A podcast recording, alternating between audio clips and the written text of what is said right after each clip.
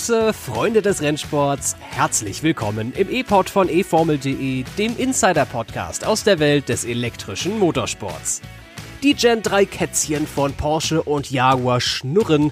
Beim ersten Rollout auf der Teststrecke haben Pascal Wehrlein und Sascha Fenestras die ersten Runden mit den neuen Herstellerantrieben absolviert. Was wir von den Fahrten gelernt haben, welche Überlegungen es für das Rennformat samt Ladeboxenstopps gibt und so viel mehr besprechen wir in dieser Episode.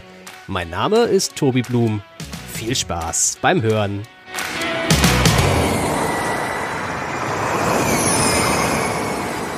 Ich muss schon sagen, es war eine eher ruhige Woche in der Formel E. Alle sind offenbar noch so ein bisschen verkatert vom Jakarta E-Prix. Verjakartert. Da wäre ein Wortwitz drin gewesen. Naja, für schlechte Wortwitze haben wir heute noch genügend Zeit. Den lasse ich jetzt einfach mal aus. Ich begrüße äh, an meiner Seite Tobi Wirz aus der eFormel.de Redaktion, der bestimmt auch einen guten Gag auf Lager hat. Guten Tag, Tobi. Hallöchen. Nee, leider nicht. Also das äh, Jakartate kann ich einfach nicht toppen. Da gebe ich mich geschlagen. Ich möchte diese Episode jetzt schon für den Deutschen Comedy-Preis 2023 einreichen. Oder 22? Könnt- Wird, wurde der schon vergeben, der Comedy-Preis? Da fragst du hier den mit Abstand größten deutschen Comedy-Preis-Experten in der Redaktion. Ich habe nicht den blassesten Hauch eines Schimmers. Der Deutsche Comedy-Preis findet vom 27. Oktober bis 5. November statt, sagt die Suchmaschine meines Vertrauens. Dann könnte ich noch für 2022 mich bewerben mit dem E-Pod. Oder ich lasse es einfach Besser ist das. angesichts der großen Kom Konkurrenz äh, auf dem deutschen Comedy-Markt. Naja, egal. T- Zu, zurück zu unserer eigentlichen Kernkompetenz. Äh, Fragen nach dem Wetter beispielsweise. Tobi, war es bei dir auch so bullig heiß? Es war tatsächlich bullig heiß, insbesondere am Samstag. Das hatte absolut äh, äh, Eisqualität, das Wetter. Eisqualität oder Anti-Eisqualität. Also entweder heiße Temperaturen haben sowohl Qualitäten für Eis, aber auch gegen Eis. Ja, gut, wenn man ein Schneemann ist, dann natürlich gegen Eis, aber ich meine tatsächlich in dem Fall Speiseeis. Das äh, hat ganz gut getan bei dem, bei dem Wetter am Samstag. Doch, kann ich nur so zusammenfassen, Tobi. Und bei dir, wie war's? Was hast du dir geholt äh, für Eissorten? Das möchte ich vorher erstmal in Erfahrung bringen. Äh, Stracciatella und Salted Caramel. Hm, Schmackofatzig. Oh, das klingt gut. Das kann ich mir für mich auch vorstellen. Stracciatella ist auch eigentlich immer mein Go-To gewesen, bis es mir irgendwann, also ich würde auch immer noch sagen, ist eine meiner liebsten Eissorten, Stracciatella. Damit kann man mir oft eine Freude machen. Ähm, aber wenn dann so, es ist ja, ich weiß nicht, ob das trendig ist, dass Eissorten jetzt immer experimenteller werden. So Salted Caramel ist schon ziemlich experimentell angesichts der Tatsache, dass wir irgendwie vor zehn Jahren alle noch die Auswahl zwischen Erdbeer, Schoko, Stracciatella und Vanille hatten. Da ist Salted Caramel schon ziemlich wild. Und ich bin dann Das auch stimmt. eher einer der, der wilderen, glaube ich, bei den Eissorten. Ich weiß gar nicht, ob ich, ob, ob ich so eine Lieblingseissorte habe, aber wenn, dann wahrscheinlich Stracciatella. Okay, das klingt jetzt nicht allzu wild, aber okay. Nehmen wir mal so hin. Ja, genau. Also, weil äh, mir so viele gute wilde Eissorten einfallen. Ich habe hier bei mir in der Nähe den kultigsten Eisladen der ganzen Stadt. Und da ist also von Milchreis über irgendwas mit Rosmarin alles möglich. Also jede erdenkliche Geschmackssorte, an die, die dir gerade einfällt, das machen die als Eis. Okay. Können wir mal hingehen, wenn du das nächste Mal hier bist, Tobi. Das klingt nach einem Plan, ja. Rosmarin mit Speck und Zwiebeln. Als Eis. So ungefähr. Dönereis. Ah, bring mich nicht auf Ideen. Okay. ja, äh, kann man, kann man machen, muss man aber nicht, finde ich jetzt an der Stelle. Hast du wahrscheinlich recht. Tja, äh, und deine Frage, wie war mein, meine letzte Zeit? Auch gut, äh, ohne Eis leider, aber auch sehr warm. Ich äh, war zu Besuch bei Freunden am Wochenende und habe es mir richtig gut gehen lassen und äh, entschuldige mich deswegen dafür, dass die Episode heute erst am Montag kommt und nicht am Sonntag. Aber ich bin gestern mit einem 9-Euro-Ticket durch halb Nordrhein-Westfalen und Rheinland-Pfalz gefahren und ganz ehrlich, einmal und nicht wieder. Du hast, du hast das Leben also in vollen Zügen genossen. Aber hallo, da waren dann halt die ganzen Omis und Opis. Nichts gegen Omis und Opis. Tolle Persönlichkeiten. Aber die kamen dann alle von ihren Wanderungen aus dem Rheingau zurück und haben sich in die Regionalbahn gestellt mit mir. Und es war wirklich keine schöne Erfahrung. Naja, äh, nächstes Mal wieder Intercity Express. Nächste Bahnfahrt, Donnerstag. Ich habe die Sitzplatzreservierung. Wird deutlich angenehmer. Deutlich. Hoffentlich. So, und, und jetzt machen wir erstmal Formel E Podcast. Die eigentlichen Kernkompetenzen. Nach Eiscreme, nach Wetterbericht und nach Comedypreis schmeiße ich mal das Formel E Auto an und dann hören wir mal, was in den letzten Tagen der Formel E so passiert ist. Okay. TV Testfahrten. Porsche und Jaguar haben die ersten Rollouts mit ihren neuen Gen 3 Boliden absolviert. T wie Traum. Lukas Di Grassi träumt von einer neuen Streckenführung des Berliner Prix durch den Hangar. T wie Tambay. Beim ETCR-Rennen in Ungarn haben Adrien Tambay und Maxime Martin gewonnen. Im Rahmenprogramm fand ein Test der Electric Racing Academy statt, eine elektrische Nachwuchsformelserie. Und T wie Triumph. Mit Sebastian Buemi und Antonio Felix da Costa gewinnen zwei Formel E-Piloten beim 24-Stunden-Rennen von Le Mans. In den vergangenen Wochen wurden die neuen Gen 3 Karosserien an die Teams ausgeliefert. Wir haben ja im Rahmen des Monaco E-Prix groß über den offiziellen Launch berichtet, der sich ein bisschen verzögert hat. Ne? Kennen wir die Probleme aus der Industrie. Ist ja jetzt nicht nur Automobil, also so im Straßenverkehr das Probleme hat, sondern halt auch im Motorsport. Hier und da musste mal ein Teil vom Zulieferer äh, irgendwie länger warten. Aber alle Autos sind fertig geworden. Alle Autos wurden an die Teams nach dem Monaco-Rennen ausgeliefert. Und die ersten Hersteller gehen jetzt raus auf die Teststrecke. Porsche und Jaguar sind die ersten, die das bestätigt haben in der letzten Woche und uns Bildmaterial dazu geliefert haben. Und das sorgt bei allen Formel E-Fans für große Freude und Spannung. Und irgendwie, irgendwie fühle ich so, das Gefühl ist eines von Enthusiasmus. Denn das Gen 3 Auto fährt tatsächlich. Tobi, was haben wir über die ersten Tests erfahren von Porsche und Jaguar? Was gibt's zu wissen dazu?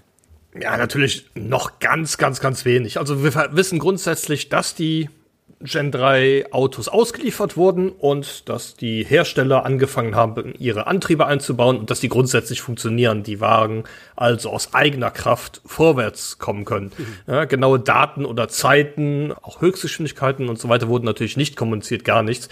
Wir wissen nur tatsächlich, Pascal Wehrlein hat den Porsche bewegt und Sascha Fenestras hat sich äh, hinter das Steuer des Jaguars geklemmt. Und ähm, es gibt ein paar Bilder und man, wie gesagt, kann sehen, dass die Autos sich vorwärts bewegen. Was ich auch interessant fand, dass man auf den Aufnahmen von Porsche erstmals sehen konnte, wofür denn dieser komische Stutzen hinten an der, ähm, an der Motorenabdeckung ist, an der Finne. Das ist tatsächlich die, die Ladebuchse, die da platziert wurde. Da äh, ist schon der ein oder andere auf mich äh, herangetreten und hat bei der Gen 3 Präsentation gefragt, was denn das da sein soll. Und ich konnte es nicht beantworten. Jetzt wissen wir tatsächlich, da soll äh, das Ladegerät angeschlossen werden, um die Batterie dann zukünftig möglicherweise ja auch während des Rennens, da kommen wir ja gleich noch zu, aufzuladen. Erstmal will ich aber mit der ganz simplen Frage an dich starten, Tobi. Wie gefällt dir das? Ganz allgemein, dieses Gen 3 Auto, wie sieht's aus, wenn sich's nach vorne bewegt aus eigener Kraft? Was findest du? Ja, ich finde, es sieht auf jeden Fall viel, viel, viel, viel besser aus als auf diesen Renderings, die die Rennserie äh, äh, parallel zu dem Monaco-Event rausgegeben hat. Das kann ich nur nochmal betonen, dass ich das ganz grausam finde. Wenn man ein Auto hat, soll man auch Fotos vom Auto zeigen und nicht nur irgendwelche Renderings in bunten Farben. Äh, finde ich ganz gruselig. Nein, die Autos selber haben mir relativ gut gefallen. Insbesondere das äh, Design des Jaguars sah schick aus. Der Porsche war ja überwiegend in Carbon schwarz, nur mit ein paar Sponsorenaufklebern drauf. Aber wie gesagt, der Jaguar hat mir auf jeden Fall definitiv schon ganz gut gefallen in der Folierung, die ja auch da verwendet wird. Und ähm, da glaube ich, dürfen wir uns noch auf ein paar inter interessante Aufnahmen freuen. NIO hat ja auch bereits angekündigt, dieses Konzept Lackierung, die sie damals bekannt gegeben haben, auch auf dem Testfahrzeug zu verwenden und ähm, Sieht bestimmt auch ganz nett aus. Allgemein lässt sich sagen, das Auto macht den Eindruck, dass es auf jeden Fall kleiner ist als der aktuelle äh, Gen Bolide. Ist er auf dem Papier ja auch ein bisschen schmaler, ein bisschen kürzer, wenn auch nicht viel. Ähm, aber ich sag mal, dieser klobige Eindruck, der entsteht durch diese, diese Radumhäuser, äh, die ja eingefasst sind beim Gen 2 Auto, fällt halt weg. Damit, finde ich, wirkt das Auto etwas dynamischer, etwas schnittiger und ähm, ja, auch, ähm, wie gesagt, ein bisschen, ein bisschen kleiner und wendiger. Mir gefällt in Sachen Lackierung der Jaguar auch ganz gut. Ich finde nur so, nach dem Launch haben alle gesagt, hihi, ein Papierflieger. Und dieser Jaguar sieht halt echt aus, als hätte man aus einer Zeitung einen Papierflieger gebastelt. und die, die dann auf die Rennstrecke geschickt. Also, wenn ihr in ihr Kapitel mal geklickt, findet ihr die Bilder von dem Jaguar. Und das ist halt wirklich die Papierfliegeroptik. Ist trotzdem gut gelungen. Ich mag so diese Camouflage-Lackierung sowieso ganz gerne. Das fand ich, Red Bull hat das doch, wann war das, 2014 oder so mal gemacht in der Formel 1 beim Vorsaisontest. Bis heute eine meiner liebsten Lackierungen einfach, weil das mal ein bisschen extravaganter ist. Jaguar wird letztendlich dann wohl doch eher im Türkis antreten und im Petrol-Look, den wir aus den letzten Jahren gewohnt sind. Wobei, vielleicht überraschen die uns auch, aber ich rechne eher damit, dass die Richtung British Racing Green sich orientieren werden.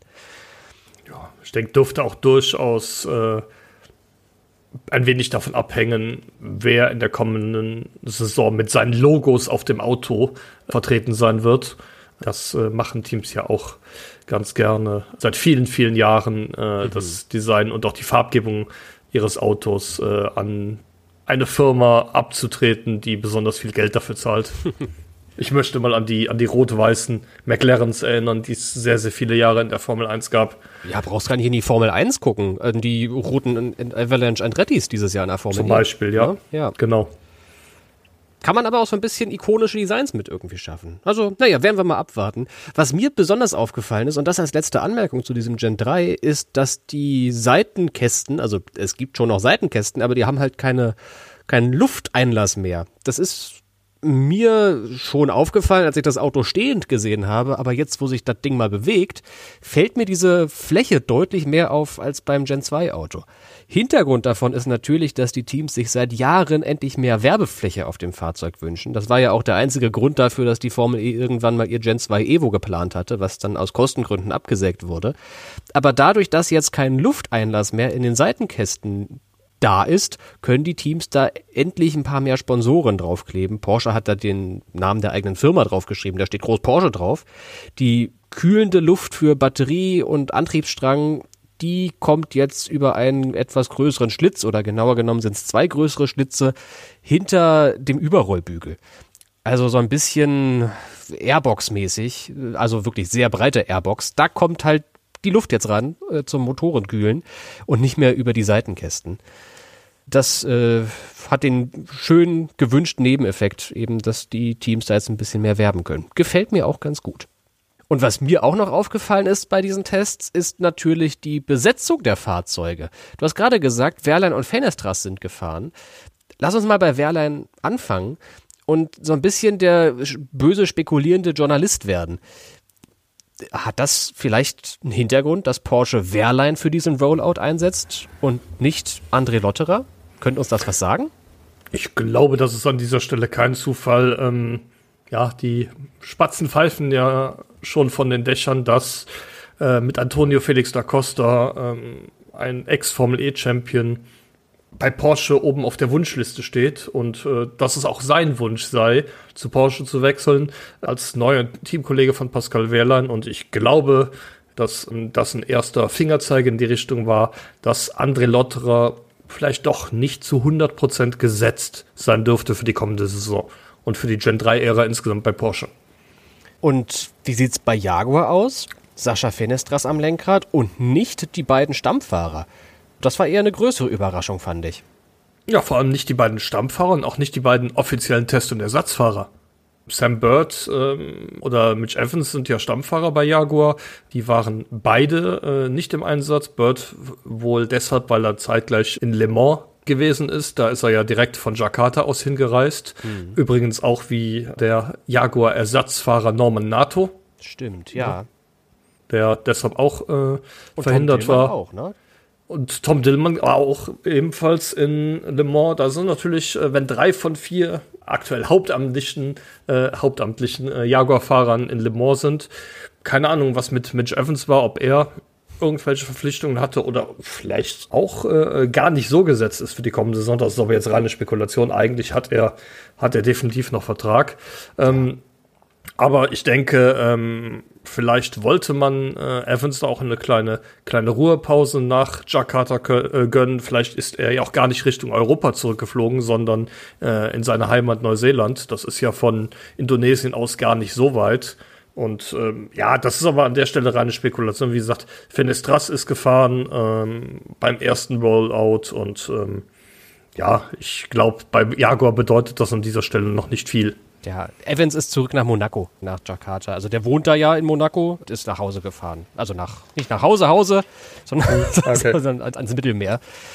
Vielleicht hat das mit Fenestras aber was mit dem Kundenteam zu tun von Jaguar? Also Evans und Bird haben ganz sicher einen Vertrag beim Werksteam. Aber für mich ist dieser Test von Fenestras im Werksjaguar Anlass zu spekulieren, ob Jaguar nicht vielleicht Interesse hätte, das Satellitenteam, das im nächsten Jahr hinzukommt, Envision mit eigenen Fahrern auszustatten. Fenestras ist ja 2021 offizieller Reservemann bei Jaguar gewesen. Für 2022 wurde er nie vorgestellt in irgendeiner Funktion. Deswegen gehe ich mal davon aus, dass er immer noch in seiner Funktion von letztem Jahr beim Team aktiv ist und da bestreitet der dann halt Simulatorrunden und so weiter und so fort, wenn er halt nicht gerade in Japan aktiv ist. Da fährt er Super Formula und Super GT momentan und hält sich da gut beschäftigt. Hat allerdings offenkundiges Interesse, in die Formel E zu kommen. Sonst hätte er sich ja nicht an Jaguar gebunden im letzten Jahr. Und mit Envision bekommt Jaguar endlich mal ein Kundenteam. Zufälligerweise auch noch eines, das im nächsten Jahr Fahrer wechseln könnte oder voraussichtlich auch wird. Wäre das vielleicht eine Option, Tobi? Was denkst du? Fenestras im Envision? Das wäre grundsätzlich eine Option, aber ich glaube da eigentlich nicht dran. Ähm, es wird ja spekuliert darüber, dass Robin Freins den äh, Schritt von Envision zu Abt macht mhm. und ähm, dann durch Sebastian Buemi ersetzt wird. Ähm, ich glaube, wenn Jaguar einen seiner Piloten, einen seiner Ersatzpiloten ähm, einem Kundenteam unterbringen wollen würde, dass man da eher mit einem Einsatz von Tom Dillmann oder Norman Nato rechnen dürfte. Äh, Fenestras halte ich für eher unwahrscheinlich als äh, kompletten Formel E Neuling in der Gen 3 Ära als äh, Debütant beim Jaguar Kundenteam. Glaube ich nicht dran. Okay. Es wäre halt ein guter Zeitpunkt zum Einstiegen, würde ich gegen argumentieren. Wenn alle Fahrer komplett als, also nicht als Formel E Rookies, Energiemanagement, das Wissen darüber braucht man schon auch aus der Gen 2 Ära, aber an sich ist das Auto bei allen Gen 3 Teams ja neu und vielleicht ist das ein besserer Zeitpunkt einzusteigen für einen komplett neuen blutigen Anfänger als in irgendeinem der letzten Gen 2 Jahre, weil halt die Technik ganz neu ist. Grundsätzlich ja, aber ich glaube, wir dürfen auch in diesen ersten Test gar nicht zu viel rein interpretieren. Ich bin übrigens überzeugt davon, dass das gar nicht einer der Testtage war, den die Hersteller haben, sondern ja. die Hersteller haben nur einen Roll, kleinen Rollout gemacht und haben dafür einen TV-Tag verwendet, wo sie ja, ich glaube, bis zu 100 Kilometer 50 äh, sogar. Oder sind es 50, nee, 50 Kilometer, genau. Bis zu 50 Kilometer zurücklegen dürfen. Einfach, ähm, ja, äh, nur mal um ein paar schöne Bilder zu haben. Ähm, wie gesagt, ich glaube nicht, dass da in irgendeiner Form umfangreiche Testarbeit durchgeführt wurde. Dafür ist es aktuell auch noch viel zu früh. Äh, das war tatsächlich das erste Mal das Auto ein paar Meter bewegt und ähm, ja, dafür hatte man ne, einen, einen Fahrer vor Ort und ich glaube nicht, dass da viel mehr äh, äh, hinter steht an der Stelle. Kann gut sein. Schön jedenfalls. Und damit machen wir diesen Gen 3 Testauftakt-Sack mal zu, dass das Auto einfach fährt. Schön, dass wir Bilder haben von einem Fahrzeug auf der Strecke und die Vorfreude auf das Debüt 2023 steigt damit weiter. Und zeitgleich bereitet die Formel E ihr neues Rennformat für 2023 vor. Da läuft derzeit eine Fanumfrage, was ich auch erstmal eine tolle Sache finde, dass die Formel E sich tatsächlich um die Meinung der Zuschauerinnen und Zuschauer zu interessieren scheint. Und die haben dann eine Umfrage aufgesetzt und die dauert fünf Minuten und da kann man dann der Formel E sagen, was man von den Features der Serie momentan hält und was vielleicht für die Zukunft eine Option sein könnte. Und vor allem letzteres gibt so einen ganz netten Einblick in die Überlegungen der Serie zu Gen 3. Ich habe an der Umfrage teilgenommen und bin unter anderem über eine Frage gestolpert zum Attack Mode. Und da heißt es, dass es eine Überlegung gibt, dass die Formel E den Teams und, Her und Fahrern den Attack Mode erst zur Verfügung stellen könnte nach einem Schnellladeboxenstopp. Was glaubst du, Tobi, wie könnte das funktionieren, diese Attack Mode Neuerung, die da im Raum zu stehen scheint? Ja, dazu muss man ja sagen, bislang funktioniert es grundsätzlich eher so, dass ähm, es eine Stelle auf der Rennstrecke gibt, bei dem die Fahrer die Ideallinie verlassen müssen, um den Attack Mode zu aktivieren. Das geht immer auch natürlich mit einem Zeitverlust einher. Und ähm, an dieser Stelle will man jetzt ansetzen und das möglicherweise mit einem Schnellladeboxenstopp verbinden. Es bleibt dann weiterhin die Frage, ob es auch in Zukunft eine Attack Zone geben wird, wo der Fahrer durchfahren muss oder ob sich mit dem Schnellladestop automatisch der Attack Mode aktivieren würde. Das ist alles noch äh, Spekulation. Ähm, wäre aber beides in meinen Augen denkbar.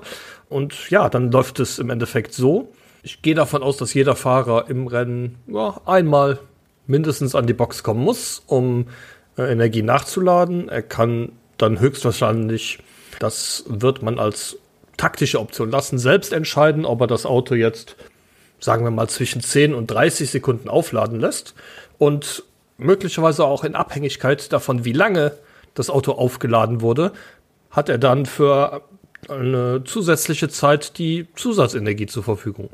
Könnte dann beispielsweise so aussehen, für 10 Sekunden, die man äh, an der Box steht, bekommt man eine Minute Attack Mode oder vielleicht auch zwei Minuten. Wäre auf jeden Fall ein interessantes Feature und somit müssten die Fahrer abwägen, wie lange sie ihren Boxenstopp machen.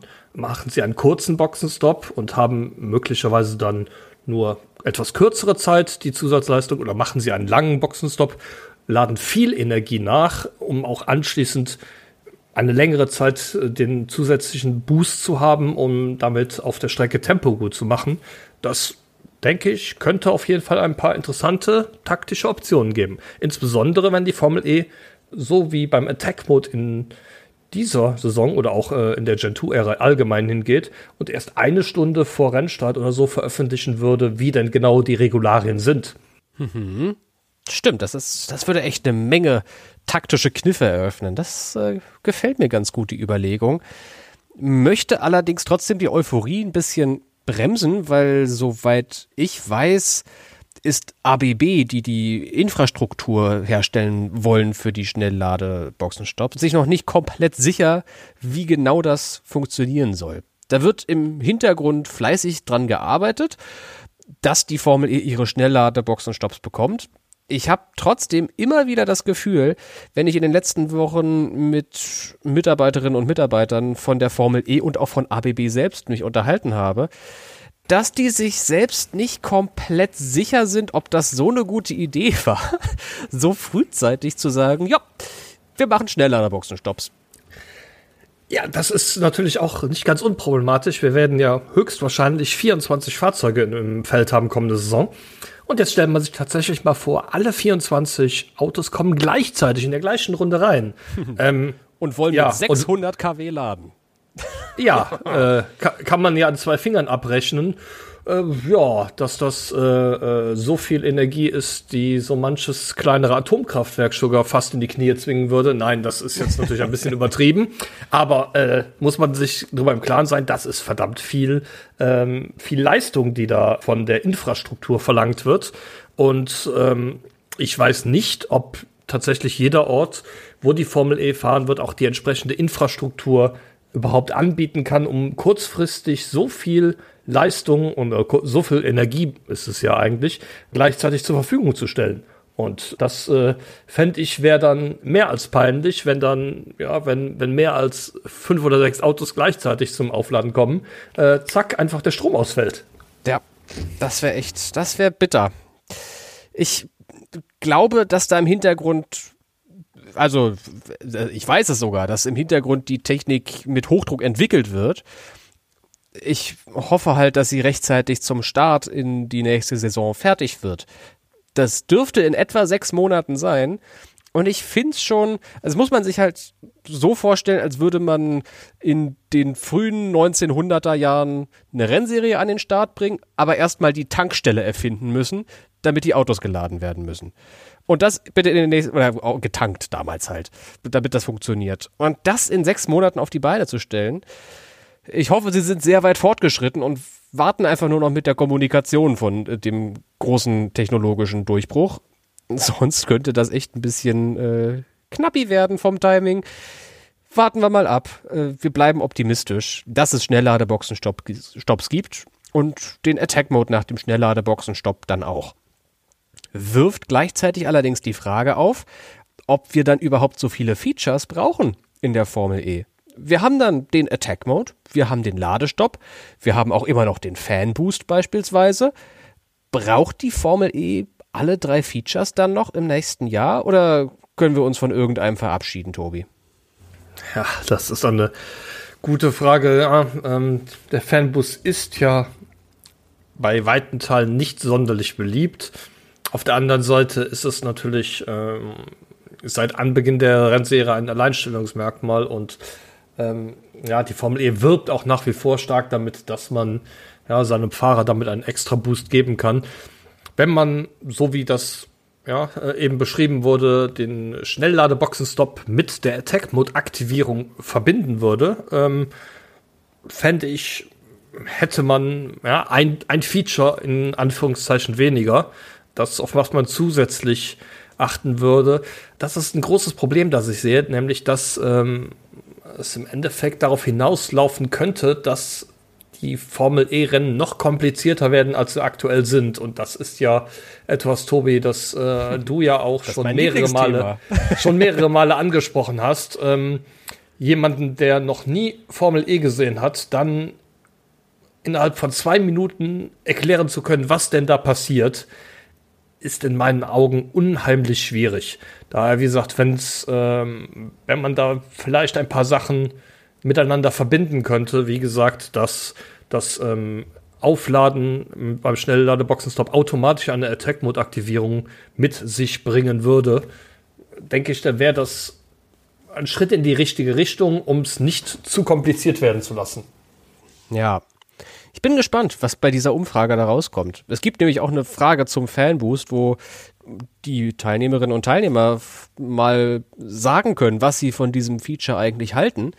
Und bislang hat die Formel E, wenn ich sie immer gefragt habe, ich habe in Monaco zum Beispiel mit dem Geschäftsführer der Formel E gesprochen, mit Jamie Regal, und der meinte, ey, Fanboost finden alle super. Ist eine richtig tolle Sache, die kommt bei den Fans toll an wenn ich mit Fans rede, habe ich eher das gegenteilige Gefühl. Und ich bin gespannt, was das Ergebnis dieser Umfrage ist, weil wenn 95 Prozent sagen, bitte, bitte sägt den Fanboost ab. Wir, die Fans, wollen nicht mehr boosten, weil sowieso immer dieselben fünf Fahrer gewinnen und weil das sowieso keinen wirklichen Effekt auf die Rennen hat, dann könnte ich mir vorstellen, dass auch der Fanboost im nächsten Jahr der Geschichte angehören wird. Eine andere Frage, die aufgeworfen wurde, und das äh, ist jetzt das letzte, die Diskussion, ob es ein Zeitrennen oder ein Rundenrennen werden soll. Wir hatten das ja in Gen 1 mit dem Rundenrennen, da hat dann festgestanden vor dem E-Prix, dieses Rennen dauert 40 Umläufe. Und dann kam die Zeitrennen in Gen 2 dazu und dann wurde es ja hin und wieder, Tobi, ein bisschen chaotisch. Ja, ja, das ist ein gutes, ähm, ein guter Punkt. Ich finde es ein bisschen, bisschen schwierig wenn es Rundenrennen werden sollten, dann muss in meinen Augen aber auch, ähm, wie das zum Beispiel bei der Formel 1 der Fall ist, vorher klar sein, wie viele Runden es sind und das nicht nach Gutdünken der Formel E entschieden werden, so wie es am Ende der Gen 1-Ära der Fall gewesen ist, wo unter anderem Sam Bird, der damals noch für äh, DS Virgin fuhr, sich darüber beklagt hat, dass die Formel E die Renndistanz künstlich äh, erhöht hätte, um äh, dass das bestimmten Teams äh, äh, in die Karten spielen würde. Ich glaube, es war damals in New York City, wo die Rennen erstmals über 80 Kilometer äh, lang gewesen sind. Wenn man zu Rundenrennen zurückkehrt, äh, fände ich gut, wenn dann gesagt würde, äh, äh, 100 Kilometer plus eine Runde oder irgendwie sowas äh, gilt für jedes Rennen, dass man, wie gesagt, sich da von vornherein auch drauf einstellen kann. Zeitrennen gehen ja auch immer 45 Minuten plus eine Runde. Da wird nicht mal 40, mal 50 Minuten gefahren. Daher, ich fände es schön, wenn es grundsätzlich einheitlich wäre.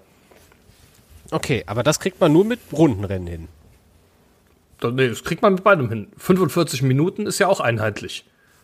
Es sollte, wie gesagt, äh, ähm, eine feste Größe sein, die okay. sich ähm, von Rennen zu Rennen nicht verändert. Nicht so wie in der Gen, in der Gen 1-Ära war es ja tatsächlich so, da waren die, ähm, die Rennen mal ah, so 70 Kilometer, das, ja. mal 75 Kilometer, mal waren es 82 Kilometer und das hat die Formel E so festgelegt, wie sie das für richtig hielt. Ich fände an der Stelle ähm, auch äh, es im Interesse des, des Sportes selber, dass es da eine einheitliche Regelung gäbe, die für alle Rennen gilt. Auch wenn das vielleicht zur Folge hätte, dass mal ein Rennen nur 38 Minuten lang dauert, weil die Autos halt relativ schnell fahren auf der Strecke. Stimme ich dir vollkommen zu.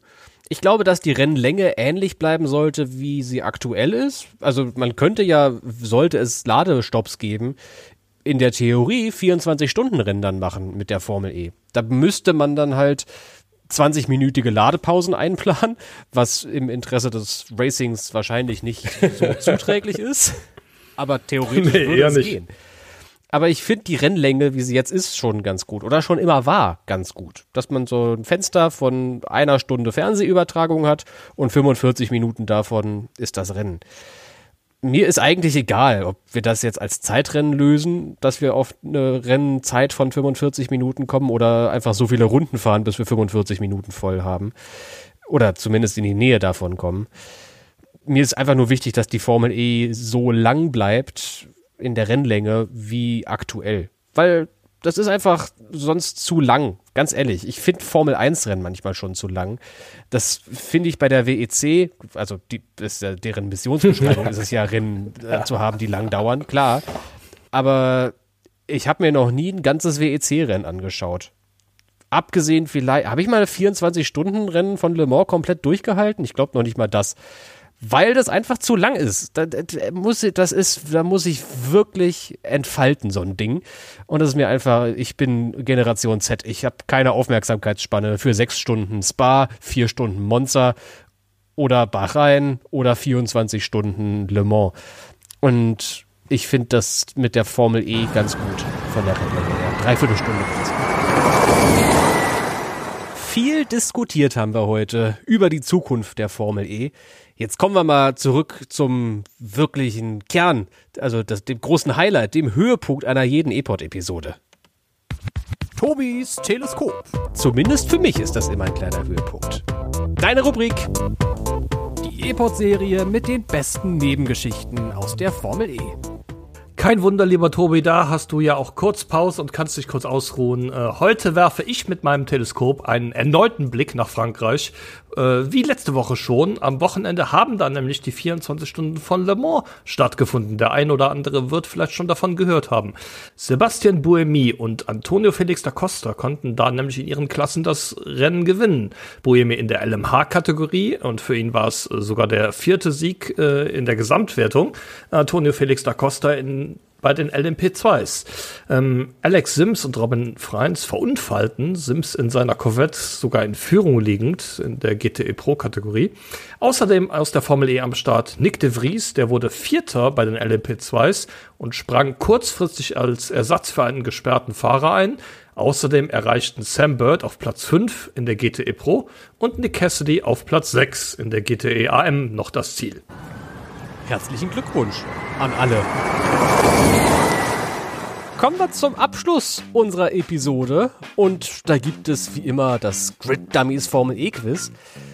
Eigentlich haben wir das ein bisschen anders geplant, diese Episode. Deswegen haben Tobi und ich, also sonst machen wir ja immer hier drei Fragen und beantworten die uns einander.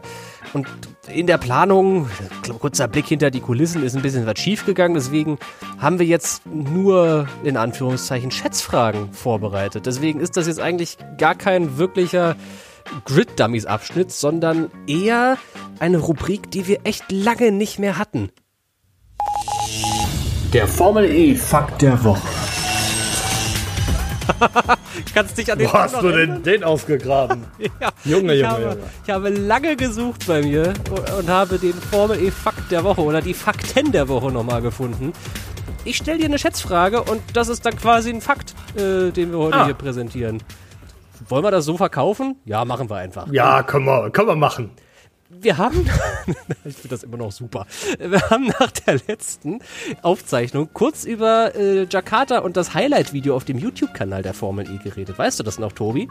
Ja, ich erinnere mich, dass so viele Aufrufe hatte. Genau, das zählt inzwischen zu den beliebtesten Videos auf diesem YouTube-Kanal. 1,2 Millionen Aufrufe haben die Rennhighlights vom Jakarta E-Prix.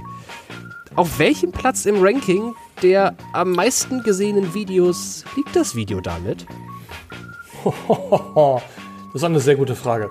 Also ich glaube, bei den, bei wenn es nur um die Renn, um die Renn, wenn es nur um die Renn-Highlights gehen würde, dann wäre es ganz vorne mit dabei.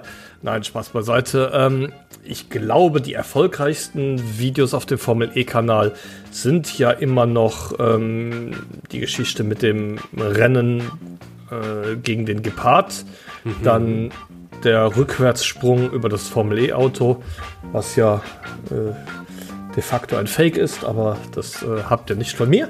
Ähm, Nicht so laut, Tobi. ja, dann außerdem Lukas Di Grassi, ähm, als er auf der Eisscholle gefahren ist, ist glaube ich auch immer noch mit dabei. Ziemlich weit oben. Die haben deutlich mehr als die 1,2 Millionen Aufrufe. Ja, aber dann kommt nicht mehr viel. Ich weiß es nicht. Äh, ich muss raten. Aber ich würde sagen, dass es doch ja, Platz 10 etwa sein könnte, in meinen Augen. Ja. Wenn es das Grid Dummies Quiz wäre, würde ich dir einen Punkt geben, aber wir sammeln heute einfach keine Punkte. Platz 12 ist es. Fakt der Woche, das 12 beliebteste Video. Und die ersten vier hast du fast hinbekommen. Äh, zwischen dem Rückwärtssalto und dem Grönlandgletscher liegt noch das Video Biggest Crashes in Formula E History. Ähm, äh, also die, die, die Grönlandreise 3,1 Millionen, 4,2 für die Unfälle und 5,7 für den Schicksalssprung von Damien Waters. Ich glaube, da kommt dann auch irgendwann noch das äh, Video mit dem Falken, oder? Das Philippe Massa damals vor dem ersten Diria-Rennen aufgenommen hat. Das hat zum aktuellen Zeitpunkt 705.000 Aufrufe. Echt? Okay. Also deutlich, Hätte ich jetzt mehr deutlich gedacht. hinter Jakarta. Äh, Hätte ich mir gedacht. ist ganz knapp über, hat 5000 Aufrufe mehr als das acht Jahre alte Video Jano Trulli Test Driving Formula E. Also der Ja, Falke ist echt nicht aus. so gut angekommen tatsächlich. Na gut. Das hat kein aber- Gepard. Dafür dann aber der Gepard, genau, der hat zehnmal so viele Aufrufe wie das zweitbeliebteste Video. Also der ist Rückwärtssalto liegt bei 5,7 und dann 54 Millionen Aufrufe für das Rennen gegen den Geparden. Das ist absurd. Das ist schon eine Hausnummer. Ähm, Tobi, wir haben nicht nur einen Fakt der Woche heute, sondern tatsächlich habe ich auch eine Schätzfrage vorbereitet, womit wir schon bei einem zweiten Fakt wären. Auch wenn sie gerade nicht sonderlich viel reißen, sind britische Fahrer in der Formel E aktuell und auch historisch in der Überzahl. Wie viele britische Starts gab es denn in den bisherigen 93 Formel E-Rennen? Und einen Tipp gebe ich dir noch dazu: Es gab insgesamt 14 britische Fahrer bis zum heutigen Tag. Ah, okay. Also wäre das dann, wenn, wenn alle Briten alle 93 Rennen gefahren wären, wäre das dann 14 mal 93. Ja, das ist die theoretische äh. Höchstzahl. Äh, muss ich dir aber sagen, äh, so viele waren es nicht. Ja. Mhm, Also es ist schon in jedem Jahr ein Brite gefahren. Also mal mindestens 93 ist die Antwort. Definitiv. In jedem, in jedem Rennen gab es mindestens einen britischen Starter, ja. Wir sind mindestens im hohen dreistelligen, wenn nicht sogar, sogar schon gerade im vierstelligen Bereich, glaube ich. Wobei, nee, es gab so viele Franzosen und Deutsche. Nee, wir sind noch dreistellig. Ich sage, und lass mich dabei hoffentlich nicht blenden von den vielen britischen Fahrern in der aktuellen Saison. Nee, wir sind nicht auf keinen Fall vierstellig, wir sind eher im mittleren dreistelligen Bereich. Ich schätze mal so über den Daumen 650. Ja, das ist äh, nicht richtig und es ist äh, auch so weit daneben, dass ich dir auch im Brit Dummies Quiz keinen Punkt geben würde oder geben könnte. Wir haben tatsächlich eine Reihe britischer Fahrer, die nur eine Handvoll Starts hingelegt haben. Justin Wilson einen Start, Catherine Leck zwei Starts, ja. Mike Conway acht, James Calado, Daniel Ticktem 9. Ja, auf der anderen Seite auf der anderen Seite stehen mit Sam Bird 93, Oliver Turvey 81. Ähm, natürlich auch ganz andere Zahlen da. Ähm, ne, Drittmeisterstarter Oliver Rowland mit 49. Ähm, insgesamt kommen wir auf 414. Okay. Ist, ja, ist näher dran, als ich befürchtet hatte, aber deutlich weniger. Ja, es sind aber immer noch 100 mehr als die, Zweit, äh, die Nation mit den zweitmeisten Starts. Und das ist. Äh, Deutschland. Mit 304 Starts, äh, Starts, Starts. Ist absolut korrekt. Ja, entschieden zwischen Frankreich. Die sind bestimmt Platz 3, oder? Frankreich ist auf Platz 3 und auf Platz 4? Neuseeland vielleicht schon? Nee. Äh, nein, Neuseeland kommt auf genau 101 Starts. Die hatten aber auch nicht so viele Fahrer. Tatsächlich ist Brasilien mit 222 ah. des Starts dann das nächste. Klar. Noch vor der Schweiz, vor Belgien und den Niederlanden. Und die Niederlande haben doch nur einen Fahrer gehabt. Nö, die haben mit Robin Freins und Nick de Vries ah, zwei. Oh, peinlich. Ja, ich sage jetzt nicht, welchen Fahrer ich vergessen habe. Es würde nämlich meinem Ruf schaden. Oh Gott. Okay, dann ist das Grid Dummies Fakt der Wochenquiz an dieser Stelle beendet. Und die Episode dann auch gleich. Das war auch mal zur Abwechslung was Besonderes vor allem schön, dieses Fakt der Woche-Jingle nochmal zu hören. Ja, definitiv. Äh, Habe ich dich auch selber ein bisschen überrascht. Warte, komm, ich mach's nochmal an. Ich mach's nochmal an. Äh, einfach. Das ist einfach jetzt keine Überraschung mehr, wenn du es ankündigst. Was habe ich denn noch hier in meinem alten Soundboard? Ich habe noch.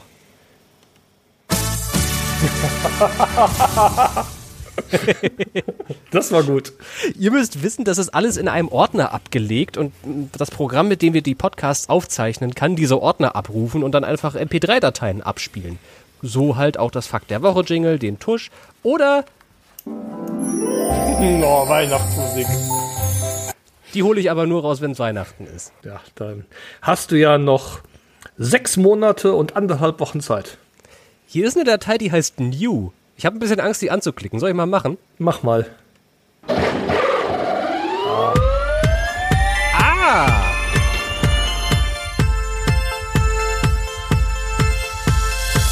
Hier kommen ja ganz neue Sachen zutage. Das war wahrscheinlich mal ein Intro-Entwurf, als wir das Ding neu konzipiert haben. Ja, ich erinnere mich, aber äh, hat sich nicht durchgesetzt. Zum Glück ist es das nicht geworden. Das klingt ja schrecklich. Ich glaube, das hattest du auch damals schon gesagt. Oh, weia. Ja, nee, so ist, so ist alles gut, so wie es jetzt ist. Äh, komische Episode heute gewesen. Aber ich hatte Spaß. Danke für deine Zeit, Tobi. Äh, danke ja, ne? fürs Mitmachen. Und jetzt entlasse ich dich in den Feierabend und mich auch. Danke an alle fürs Zuhören. Und jetzt kommt das richtige Outro. Bis zum nächsten Mal. Tschüss. Ciao.